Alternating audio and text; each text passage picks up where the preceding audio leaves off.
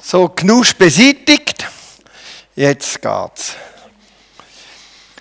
Manchmal denke ich ein bisschen um. Ah, Entschuldigung, ich, mache, ich wechsle auf Schriftdeutsch. Das geht ja gut. Manchmal denke ich, es ist schon unfair. Die können da runter und spielen, basteln, lachen. Und wir müssen oben bleiben. Und da gibt es ja nicht so viel zu lachen und nichts zu basteln. Das ist doch auch nicht so ganz fair. Passend zum Anlass, dass Elisabeth und ich wieder einmal mit unseren drei Söhnen im Gottesdienst in Hindelbank sind. Das war ja über einige Jahre so der Fall. Gab es da diesen Moment an der Hochzeit von Dani, den ich nie vergessen werde. Es war nach der Trauung, nach dem Apero 150 Gäste etwa plaudern munter im Saal, suchen ihre Sitzplätze. Es ist Samstagnachmittag, circa 15 Uhr oder sogar ein bisschen später. Und so langsam wird die Ahnung zur Gewissheit. Du weißt es noch. genau, Sabine weiß es noch. Der Getränkelieferant hat den Termin vergessen. Sämtliches Mineralwasser und alle Süßgetränke nicht da. Und wie es dann so ist, er nicht erreichbar. Nichts, keine Getränke. Die Alternative, Wein in Mineralwasser zu verwandeln, die hat sich uns in dem Sinn nicht gestellt, weil wir dann dachten, naja, dann fehlt einfach der Wein. Oder das ist jetzt auch nicht gerade das Gelbe von Ei, aber einige schnelle Entschlüsse und zwei gute Seelen später haben dann eben zwei gute Seelen in einem Eiltempo mit blitzschnellen Überlegungen Mineralwasser organisiert und ein paar Flaschen Süßgetränke für diesen Anlass. Und es ist nicht zum Fiasko gekommen. Es wäre schon ein bisschen peinlich gewesen. Könnt ihr euch vorstellen, man ist da so an einem Hochzeit und dann, sorry Leute, ja, ist nicht so. Und das passt sehr zum Bibeltext. Melli hat ja schon gesagt, um was es geht. Ich lese euch den vor.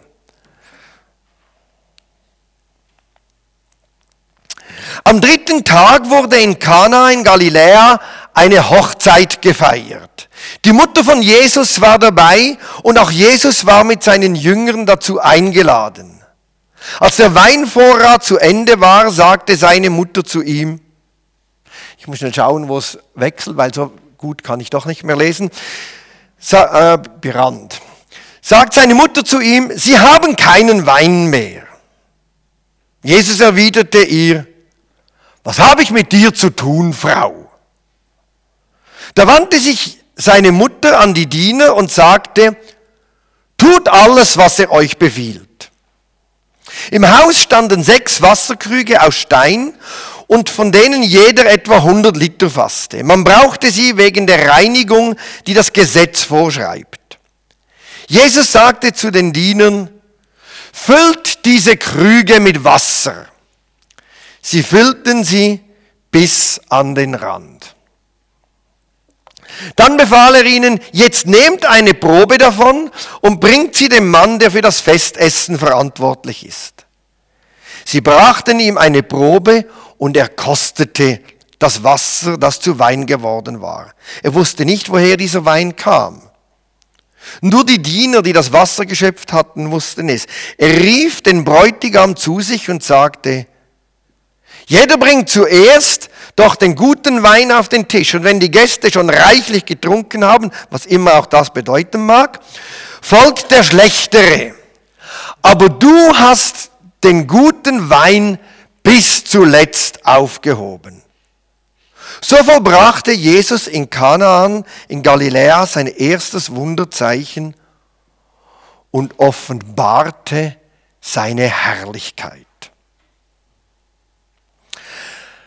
Was wir hier gelesen haben, ist im Johannesevangelium der Einstieg von Jesus in sein öffentliches Wirken. Allerdings, das werden wir dann nachher noch sehen, inszeniert er diesen Einstieg nicht sonderlich medienwirksam. Wir schauen uns jetzt einmal die verschiedenen Akteure an, die dank Jesus ein Wunder erlebt haben. Beginnen wir mit der Mutter Maria.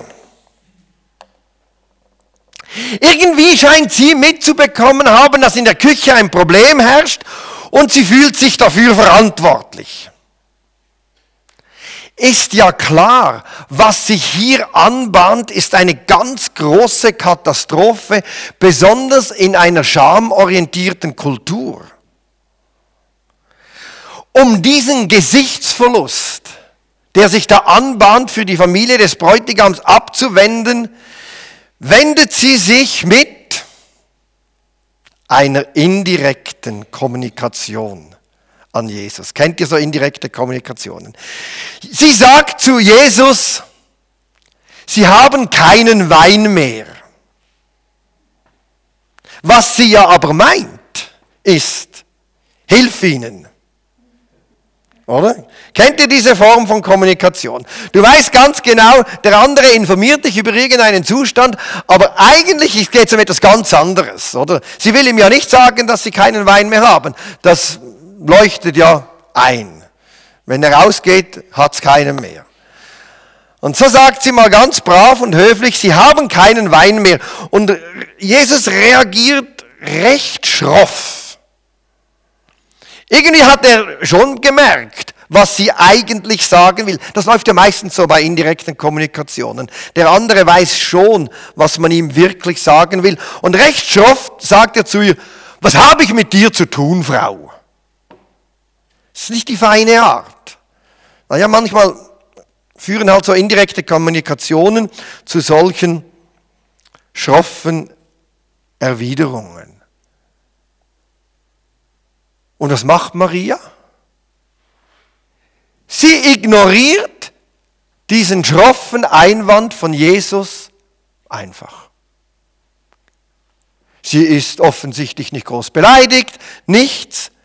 Sie ignoriert das und wendet sich direkt an die Diener und sagt denen, tut, was er euch sagt. Also eigentlich sagt sie damit den Dienern, ja, der klingt sich dann schon wieder ein. Oder? Macht nur ruhig, was er sagt, das kommt dann schon noch. Und siehe da, sie hatte recht. Jesus ließ sich umstimmen. Das ist eines der großen Themen in der Bibel, das immer wieder vorkommt, dass Gott sich bewegen lässt. Das ist das Gleichnis von der armen Witwe und dem Richter, der ja auch nicht gerade aus noblen Motiven sagt, ja, ich gebe der Frau, was sie will, dann ist sie endlich ruhig, die schlägt mir noch eins auf die Nase. Es ist ja nicht so ein edles Motiv kommt auch schon im Alten Testament vor, wo Abraham mit Gott sagt, das kannst du nicht machen. Mose sagt zu Gott, also sorry, geht nicht, was du davor hast. Und Gott lässt sich bewegen. Manchmal kommt die Hilfe Gottes nicht so schnell. Und manchmal ist es gut, sich auch von Gott nicht zu schnell abwimmeln zu lassen.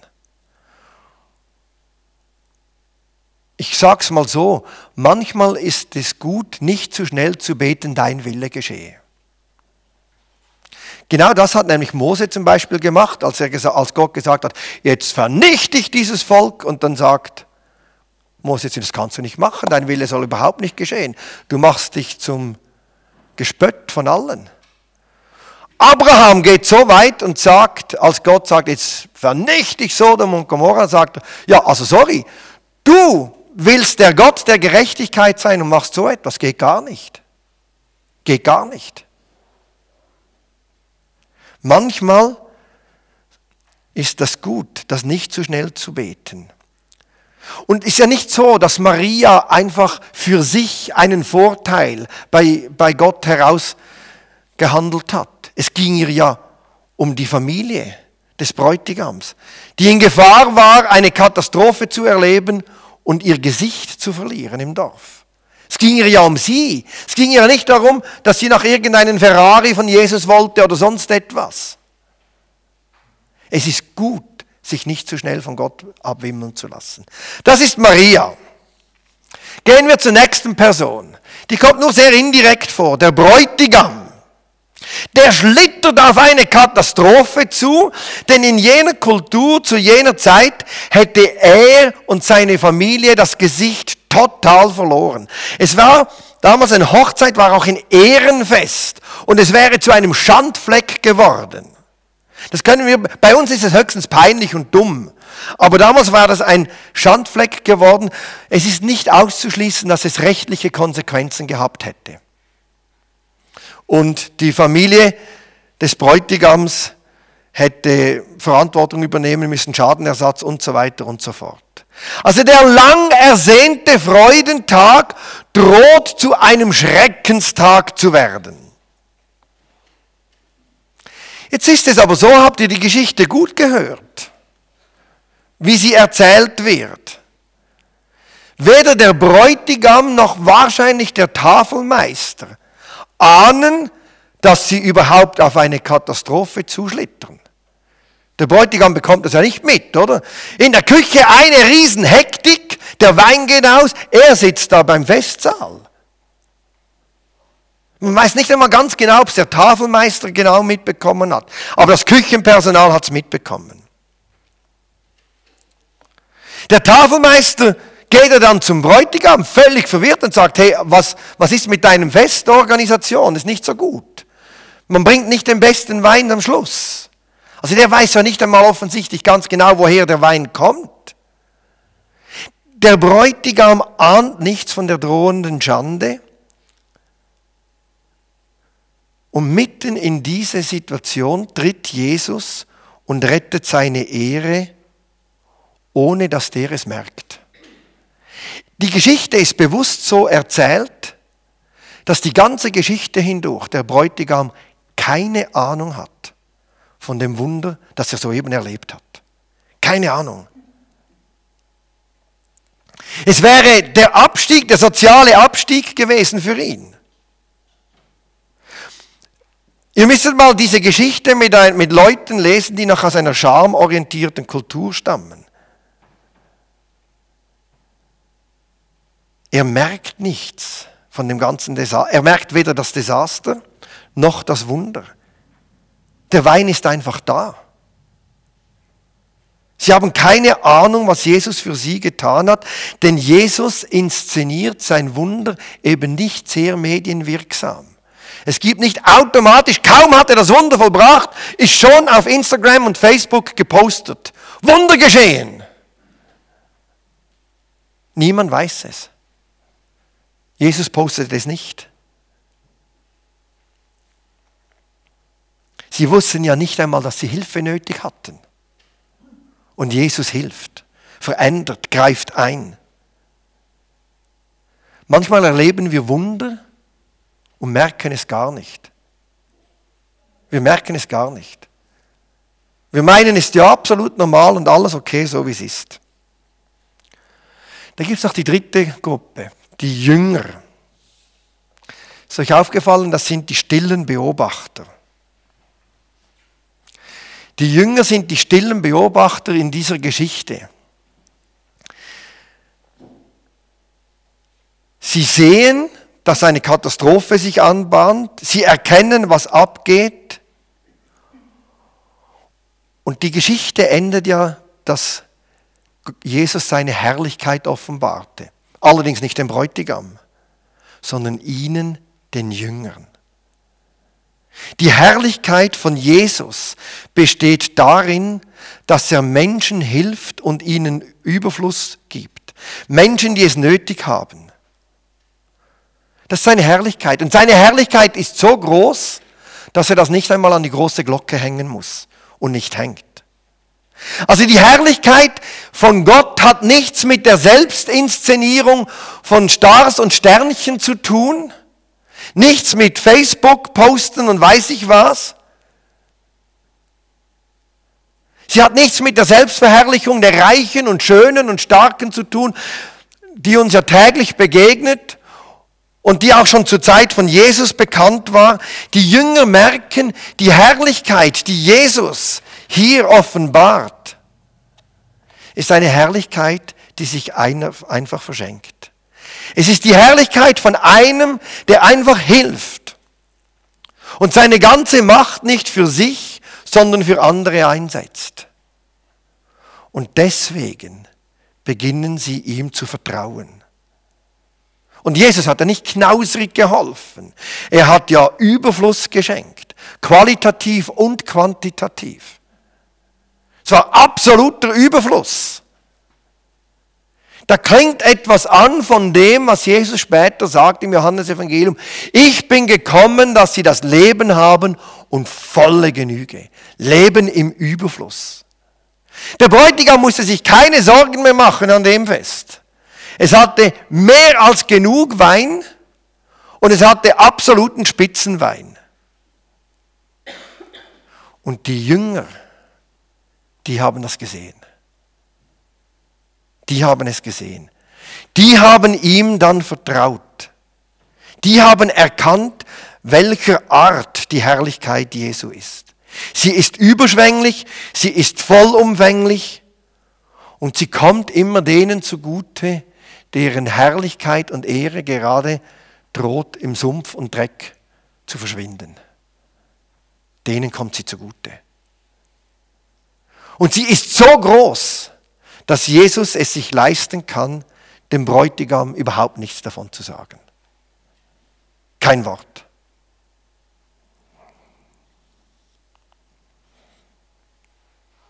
Dank Jesus erlebt hier eine Familie Himmel auf Erden, sie erlebt ein Wunder. Und sie weiß nicht einmal genau, wem sie das zu verdanken hat. Und wie dieses Wunder zustande kam, es ist nicht aus dem Himmel gefallen. Wunder fallen nicht aus dem Himmel. Manchmal braucht es eine Maria, Vielleicht legt Gott uns heute Morgen aufs Herz die Frage, für wen sollte ich so eine Maria sein? Und mich von Jesus nicht einfach abwimmeln lassen. Für wen soll ich mich einfach einsetzen? Auch wenn Jesus mal ein bisschen schroff reagiert und ich vielleicht den Einstieg in die Kommunikation mit ihm nicht ganz glücklich gewählt habe, weil es so eine indirekte Kommunikation war. Wer braucht es, dass ich mich nicht abwimmeln lasse? Es kämen dann natürlich noch die Diener dazu, die einfach getan haben, was, was sie mussten und das Wasser geschöpft haben. Vielleicht möchte Gott, dass wir wie eine Maria handeln. Vielleicht merken wir aber auch im Leben, es geht mir gerade wie diesem Bräutigam. Ich erlebe Fülle, Segen und ich realisiere gar nicht, dass ich ein Wunder erlebt habe. Ist ja kein Problem. Da muss niemand ein schlechtes Gewissen haben, weil Jesus hat sie auch nicht medienwirksam inszeniert. Also es kommt da keine Moralkeule, du musst die Wunder sehen und sonst ist alles schlecht. Überhaupt nicht. Sondern ich kann mich ja fragen, wo erlebe ich Fülle?